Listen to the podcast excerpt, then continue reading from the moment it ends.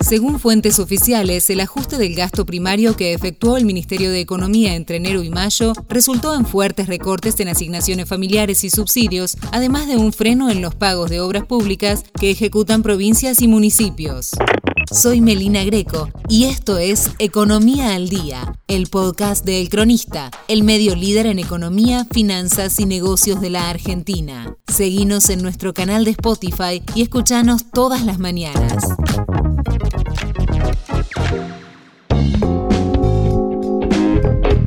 La sequía en los ingresos significó un aumento en el déficit primario en la comparación interanual, lo que hace que los economistas estimen que 2023 terminaría en torno al 2,5% del PBI. A pesar de esto, no había mucho más espacio de recorte, por lo que la negociación con el fondo pesará en la distribución de los escasos recursos.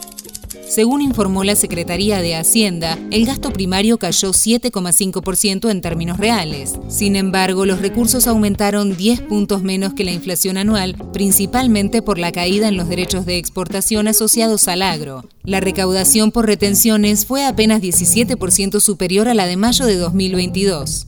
Según explicó la consultora Ecolatina, la magnitud del efecto de la sequía es tal que el rojo acumulado entre enero y mayo es el más alto desde los primeros cinco meses de 2015, con excepción de la fuerte expansión del gasto que efectuó el gobierno de Alberto Fernández en 2020 para afrontar la pandemia. El informe de Ecolatina reveló que aún recalibrando la meta, el interrogante radicará en la disponibilidad de financiamiento. La guita, la billulla el Fasuli.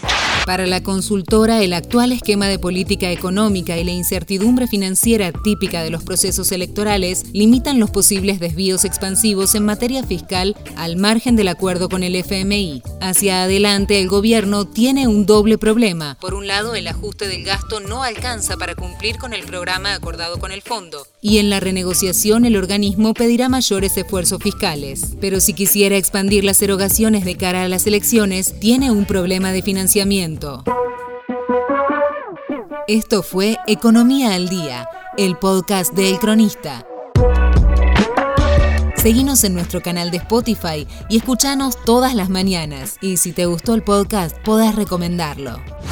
Escucha Historias de Garage, donde todos los martes y jueves te contamos cómo empezaron las marcas que hoy lideran el mercado.